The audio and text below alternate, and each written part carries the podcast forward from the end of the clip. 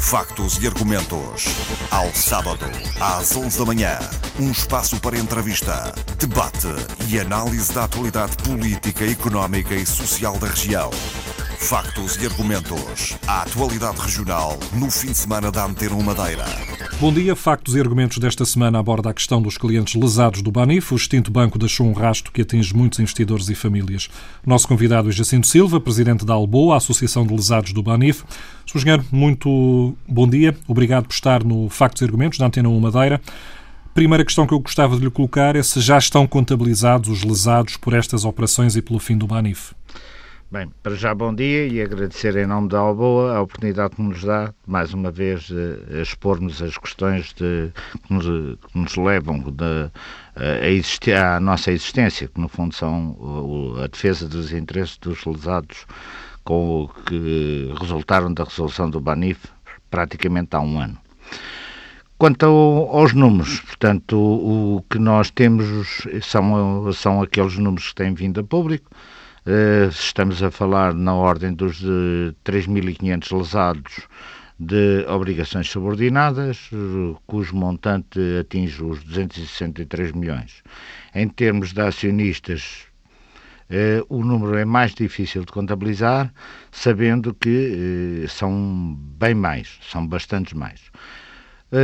também defendemos na, na associação uh, a situação do, dos, dos lesados, de, de, no fundo, de obrigações subordinadas da Rentipar. Uh, esses números também não temos uma não temos a sua, um número fiável da sua totalidade, no entanto, eles estão inseridos, parte deles também estão inseridos nos nossos, nos nossos associados, que Neste momento estamos, estão contabilizados uh, cerca de 800 famílias, e eu quando falo em famílias, porque em, por uma família existe mais que um titular, e no, no, nós optámos por, uh, bastava um dos elementos da, da família estar inscrito, automaticamente os outros estariam também. Portanto, em termos individuais, falamos cerca de 1.400 pessoas que, que, estão inscritas na associação. Jacinto Silva, estes números são números eh, que vocês apuraram baseados nas pessoas que se dirigiram à Alboa. Poderão existir outros? Exatamente. Uh, o número, o número mais fiável é o número dos, dos lesados de obrigações subordinadas e esse é um número fiável. Eh, mas o, obviamente nem toda a gente que é lesada uh, está uh, se tem filia, se, se, inscreveu na associação. Poderão por, por outras vias ou por ligados a advogados ou de outra forma tentar conseguir os seus créditos. Também existem situações que vamos lá ver. A questão da associação. A associação, as pessoas inscrevem-se na associação e são livres de escolher o, o, os, os, os, escritórios de advogados para o, os defender. Nós eh, fizemos um trabalho prévio, eh, consultámos uma série de escritórios de advogados e, e depois, em, em, função das condições que cada um deles apresentou e da experiência, obviamente, que também já tinham de um passado recente relativamente ao BES, nós, eh, a Associação sugeriu o, o escritório da Vieira Advogados, do Dr. Nuno Silva Vieira, como sendo uma pessoa que já tinha uh, alguma experiência isto, no fundo, são casos recentes, portanto, já tinha uma experiência na, na, na questão do, do BES e nós sugerimos aos nossos associados, não querem dizer, não quer dizer com isto que os nossos associados tivessem, obviamente, de eh, requisitar ou contratar os, os, serviços da Vieira Advogados. A Vieira Advogados apresenta cerca de 40 a 50% dos lesados e, eh, pelo seu número, eh, também é o próprio escritório de advogados que eh, faz o apoio jurídico à associação. Jacinto Silva, hum, há, há lesados uh, por todo o país. Madeira e Açores foram duas regiões particularmente atingidas, porque o banco tinha muitas operações aqui na região, mas há também, por via de, de muitas contas de imigrantes, uh, fora de, deste universo, de Portugal continental e regiões autónomas. Sim. Uh, uh, os dados que nós já temos compilados, portanto, dão-nos como a, a, a, região onde existem mais lesados é uh, a região autónoma dos Açores, seguida da região autónoma da Madeira e depois o continente e a imigração. É, é, possível quantificar uma percentagem de lesados nestas regiões Temos em relação ao número total que têm 30, contabilizados? Sim, sim, sim. Temos cerca de 35% na, na região autónoma dos Açores, 30% na região autónoma da Madeira e depois continente e, e diáspora é o restante.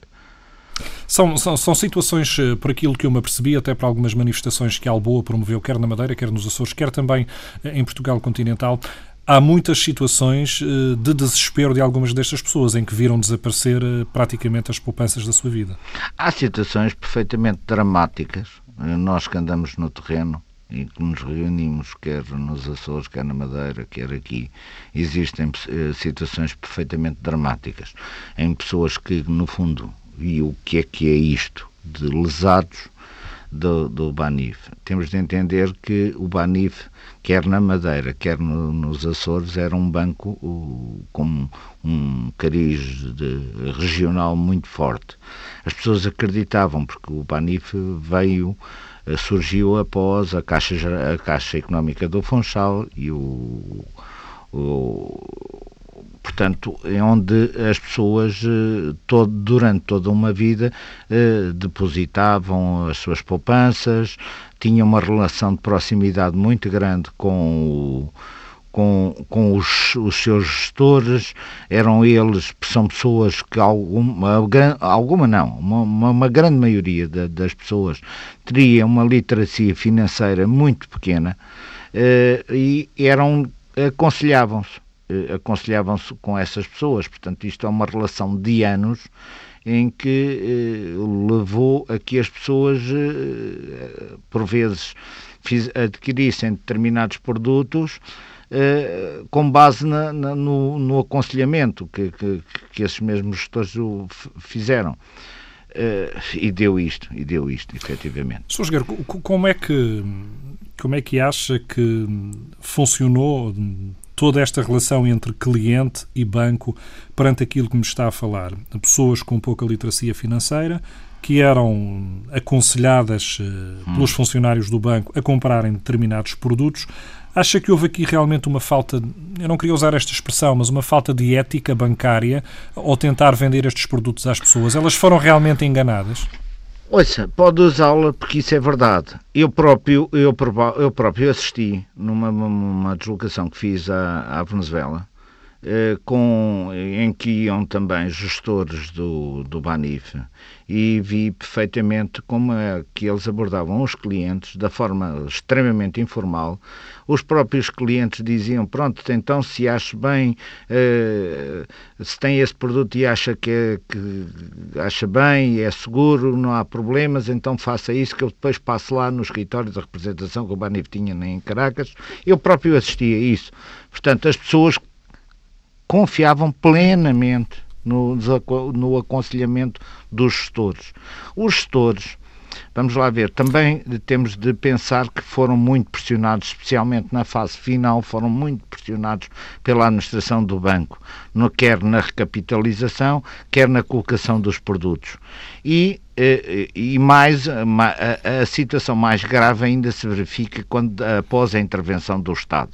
Após a intervenção do Estado, isto serviu de argumento para esses mesmos gestores venderem os produtos. As pessoas perguntavam se era seguro. O que é que eles diziam? E há casos, há muitos casos destes. Se o Estado é o acionista, lembremos que o Estado teve 92% do, do BANIF. Posteriormente, com o aumento de capital, ficou com 60%. No fundo, era o, o acionista de referência. O Estado é que mandava no Banif. Uh, era Eles, fácil, era fácil vender, era, vender um era, banco que tinha um acionista exato, das, Estado se, para concluir, eles próprios, esses, é, é, é, os funcionários do banco, diziam como é que isto é extremamente seguro, o Estado é o dono do banco, só se o Estado falir é que o banco vai falir. Caso contrário, isto é um banco público. Portanto, quem é que não acredita nisto? Isto é, obviamente, mis-selling, é venda enganosa. E consegue-se apurar essas responsabilidades? Ouça, nós temos uh, feito. Há várias queixas na CMVM de casos flagrantes e, e, é muito fácil provar isto. É muito fácil. É, uh, obviamente, uh, porque é que ainda não existem muito mais uh, queixas junto da CMVM? As pessoas têm alguma dificuldade de fazer, exatamente pelo seu grau de. E, e com isto eu não quero de estar a a ferir as suscetibilidades das pessoas, mas temos de, entender o que é que eram os grandes clientes, a, o, a maioria do número de clientes de, do, do Banif. Eram pessoas que saíam, saíram das suas terras, que emigraram, que trabalharam uma vida inteira a poupar para que um dia voltassem à sua terra e tivessem eh, uma reforma eh, mais digna. Portanto, eles tinham, eles, eh, eh, o dinheiro que, que, que, depositavam no Banif, para eles era sempre um depósito a prazo. Obviamente aconselhado pelos, pelos funcionários, diversificavam, mas diversificavam sempre pensando eles, pensando eles que aquilo era um depósito a prazo, no fundo seria sempre um depósito a prazo. E isso era-lhes garantido verbalmente. Sr. Jogueiro, hum, é claro que, hum, pelas suas palavras, o banco vendeu um pouco gato por lebre. Houve clientes enganados, com certeza. Muitos alegam esse desconhecimento, mas é certo também havia ali uma promessa de lucros que alguns hum, lesados hoje metidos dentro do, do, do mesmo guarda-chuva, sabiam o que estavam a comprar, mas arriscaram porque era um produto que poderia lhes trazer dinheiro. Olha, eh, relativamente à melhoria do juro, não é nada que eh, entre numa, numa situação de, de especulação. Eh, estávamos a falar na altura, provavelmente, juros a 2, 2,5%, 3%, e estes produtos inicialmente iriam, poderiam ir ao, aos 5% e depois começaram a baixar, começaram a aproximar-se muito das taxas de juros, depósitos a prazo. Portanto, não estamos a falar de especulação nenhuma. Isto, eu, obviamente, eu falo dos investidores não qualificados. Há também no meio disto tudo como em qualquer situação de, de, de, de, algum, qualquer instituição financeira, obviamente há, há, há, há, há investidores qualificados. Os nossos lesados não sequer podem ser considerados investidores. Eh, eram aforradores, fundamentalmente. Compreendo. E é, e é, nesta, é nesta situação também que a Alboa eh, tenta, de alguma forma, criar aqui uma almofada de segurança e colocou na Assembleia da República uma petição para proteger este tipo de investidores. É, obviamente, nós também temos de fazer o nosso trabalho. Acho que, eh, já que estamos metidos nisto, já que sentimos na pele o problema, não, quer, não queremos que isto se volte a repetir.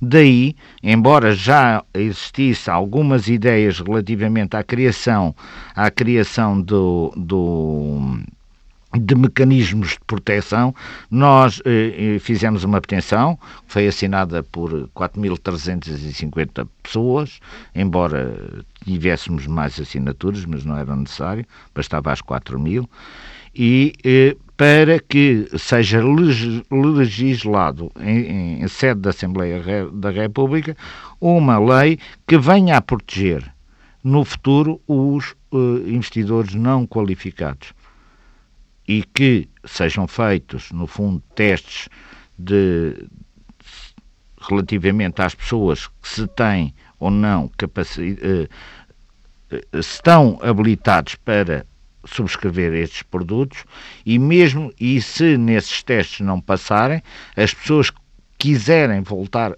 quiserem insistir na aquisição, têm de estar perfeitamente conscientes e esse documento é previamente assinado, é previamente assinado pelas partes. E aí, obviamente, se mais alguma vez acontecer depois de, de, de, de, de estes documentos assinados, aí, obviamente, as pessoas eh, já não já não, não poderão vir a, a terreiro dizer que foram em, que não sabiam o que é que estavam a comprar.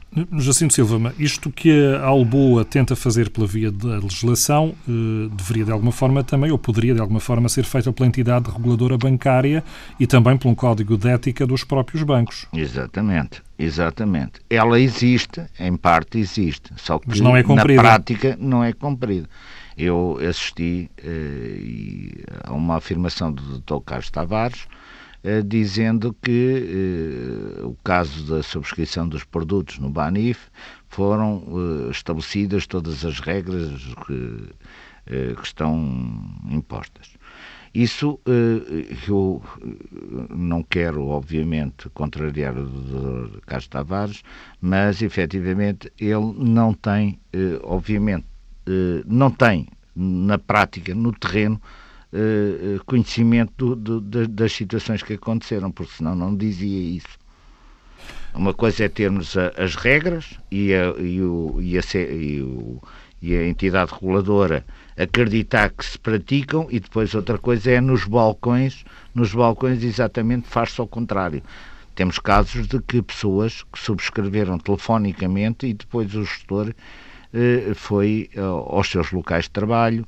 Eh, temos um caso nos Açores que, inclusivamente, estavam na agricultura e assinou, é, assinou o documento, ele, por simplesmente, puseram uma cruzinha e digo, olha, assina aqui que, está, que é preciso aqui uma assinatura para a gente regularizar.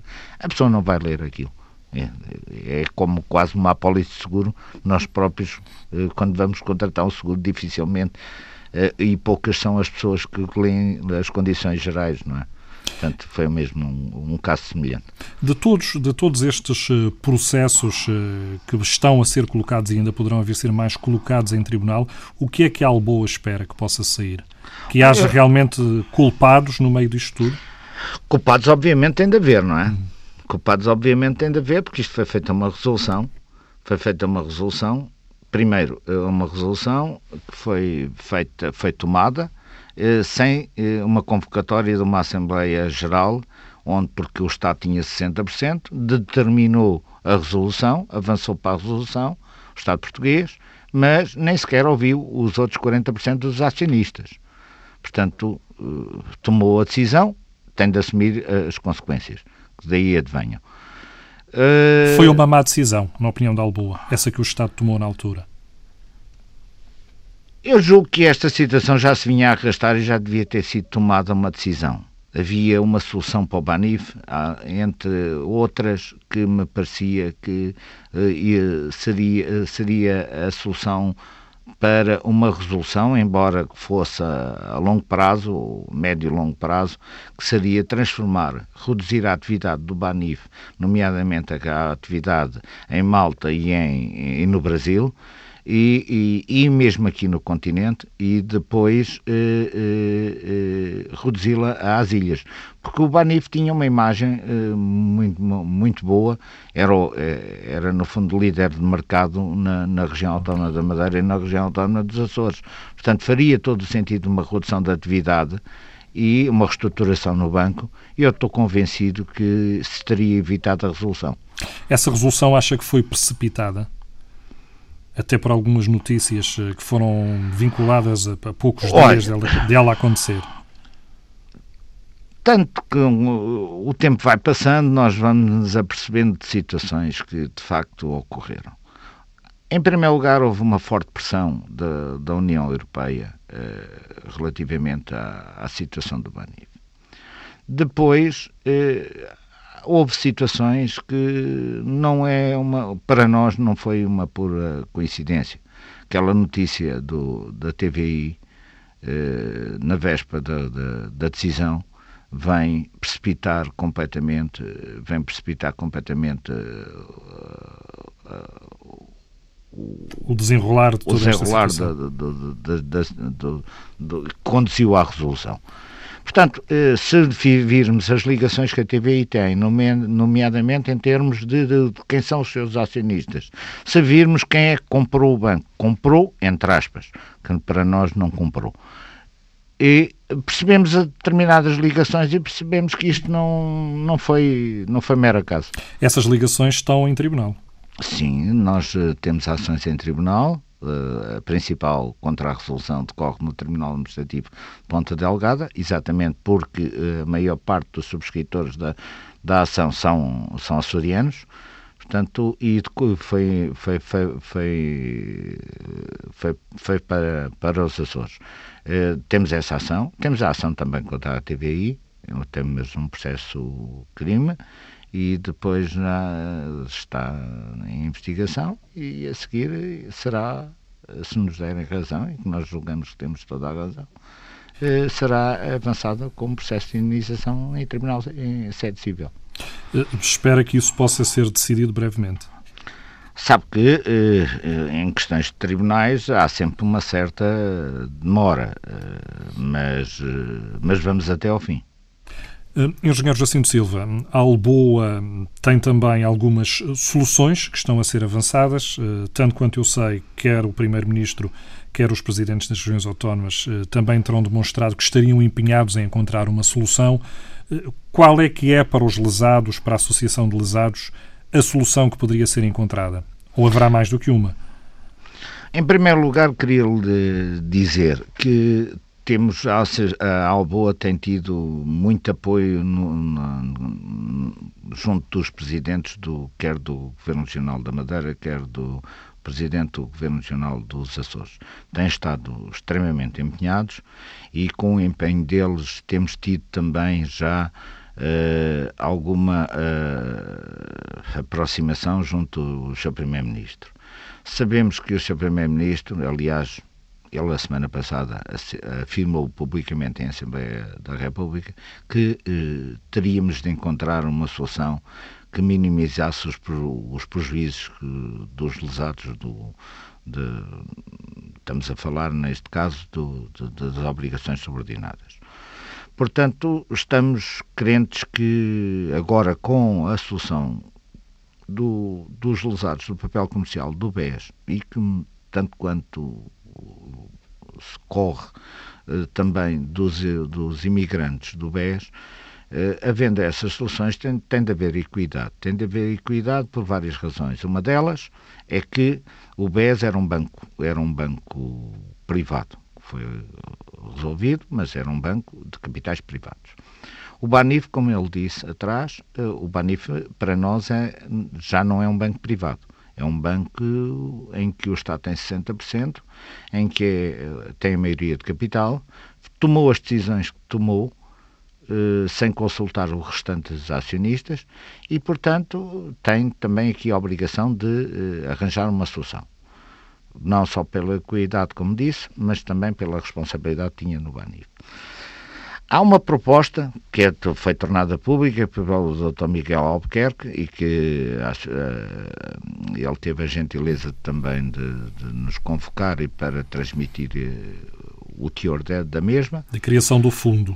Que é uma criação Pois, é uma proposta que tem os termos, julgo que já são públicos, as pessoas conhecem, mas essa, eh, essa felizmente apareceu e é, é a única que neste momento está, que existe.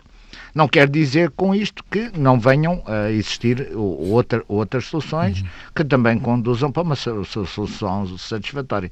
Estamos esperançados em, em que nos deem a oportunidade eh, de trabalhar com as partes todas envolvidas neste processo e encontrar uma solução que, que no fundo, minimize e, e que não, não penalize demasiado as pessoas. Esta, esta solução sugerida por Miguel Albuquerque seria a criação de um fundo que faria um empréstimo a 10 anos aos lesados e que depois eh, permitiria que se fossem ressarcidos até cerca de, salvo 75% dos investimentos que tinham feito em obrigações do Banif. Certo. É, é completada, talvez... completada com um benefício fiscal de 25% correspondente, ao, no fundo, às percas. É, é, a única prática, eh, não está, não está aplicável, mas é a única proposta prática que a Alboa teve, teve conhecimento. É a única proposta neste momento que existe. Não quer dizer que não vai existir eh, mais. Eh, temos em mente várias soluções que, que, poderão também serem, serem tornadas práticas mas efetivamente é, é, que existe, é essa. Não, não há, não há, digamos, uma situação que, que Alboa gostasse de, de ver contemplada? Uma forma uh, que achassem que seria a, a, mais benéfica para os lesados do Banif? Olha, isto, como sabe, quando há negociações, isto há várias, há várias pessoas sentadas à mesa, cada uma tem a sua, a sua maneira de, de, de, encarar o problema e, tem, e, e, e vai surgir nós o que, o, que desejamos que rapidamente aconteça é que seja criado um grupo de trabalho que conjuntamente eh, trabalhe uma solução. Obviamente, depois, em termos de negociação, há cedências sempre de parte a parte. Nunca, eu não conheço nenhuma negociação em que só uma parte tenha toda a razão. Temos é de conciliá-las de forma a minimizar, de forma a minimizar o, os graves prejuízos que as pessoas tiveram. Esta, esta questão do grupo de trabalho está já a ser efetivada ou é, ou é também ainda uma proposta? Eu estou esperançado, com base na, na, na, nas palavras do Sr. Primeiro-Ministro, e como se costuma dizer, palavra dada, palavra honrada, e, portanto, e não tem, e não, nada me levem eh, a pensar em contrário do Sr. Primeiro-Ministro. Aliás, posso, julgo que posso dizer publicamente, o Sr. Primeiro-Ministro tem vontade de resolver este problema. Eh, e isso já é, uma, já, já é um belíssimo sinal. Quando diz tem vontade, garantiu o Alboa o Sr. Primeiro-Ministro? O Sr. Primeiro-Ministro eh, manifestou à Alboa que está sensível ao problema e que, que eh, quer eh, que gostaria de o ver resolvido. Inclusivamente, eh, terá-se prontificado a falar diretamente com o Presidente do Santander para tentar encontrar uma solução. O Sr. Primeiro-Ministro, obviamente, tem mais coisas para fazer, tem a gestão da nação. Uh, provavelmente será, uh, será nomeado por ele, à semelhança do que foi no BES, alguém que o represente e que lidere esse grupo de trabalho. Esse grupo seria hum, Estado português, administração do banco e uh, representantes da Alboa? Ou poderia incluir mais alguém? Pode incluir, incluir mais alguém, pode incluir nomeadamente a CMVM também. não sei se o Banco de Portugal está, irá estar presente uh, obviamente representantes do, do, do, do Estado e, e, e, é desejável é desejável que também o Santander eh, se venha à mesa para ajudar a viabilizar esta situação. Engenheiro Jacinto Silva, hum, da parte do Estado, estavam à espera que houvesse um outro apoio para, por exemplo, alguns do, dos clientes do banco que de um dia para o outro se viram sem, sem apoio financeiro, sem dinheiro, ao fim e ao cabo? Nós, eh, quando foi feita a resolução, tínhamos a esperança que eh, na, na, na venda do banco os, o, estes, eh, este, as obrigações tivessem sido incluídas. O Santander veio a público dizer que fez essa proposta, mas que quem, quem decidiu a resolução não, não permitiu. No entanto, eh, acho que o Estado tem de, tem de obviamente, eh, aqui eh, de fazer uma força muito grande para que, quanto a nós, é o principal responsável de, de, da atual situação, portanto, tem de, tem de vir a, remediar o problema.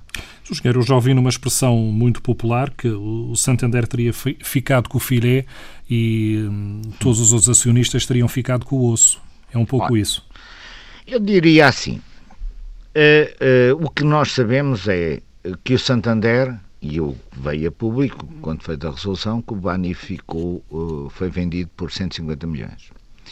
Mas para nós, e para mim pessoalmente, não entendo que o Banif tenha sido vendido. O Banif foi oferecido com um prémio. E vou-lhe explicar porquê. O Santander diz que pagou 150 milhões. Transitou das contas do Banif para o Santander eh, créditos que tinham, nomeadamente sobre a região autónoma da Madeira e a região autónoma dos Açores e provavelmente também do Estado português. Se pensarmos quanto é o montante da, da dívida das, das, regiões, podemos falar em números, por exemplo, da Madeira, na ordem dos 300 milhões. Portanto, já aqui cobre perfeitamente, em, no dobro, aquilo que o Banif pagou. Houve créditos também dos clientes do Banif que, eh, que transitaram para o Santander e que ele os reclama. Além disso, houve uma garantia que ainda hoje me, terão de explicar, que eu não consigo compreender, uma garantia que o Estado português deu no montante de 750 milhões. Portanto, isto o, Bani, o, Santa, o Banif não foi vendido, o Banif foi oferecido com um prémio. É isso que a Alboa gostaria de provar em tribunal. Nós, em, em tribunal, obviamente, vamos questionar, já questionamos e vamos continuar a questionar isto. Engenheiro Jacinto Silva, estamos a chegar ao final do nosso tempo. Gostaria de lhe agradecer, está nos estúdios em Lisboa da Antena 1, mas eh, gostaria de lhe agradecer esta presença no Factos e Argumentos da Antena 1 Madeira.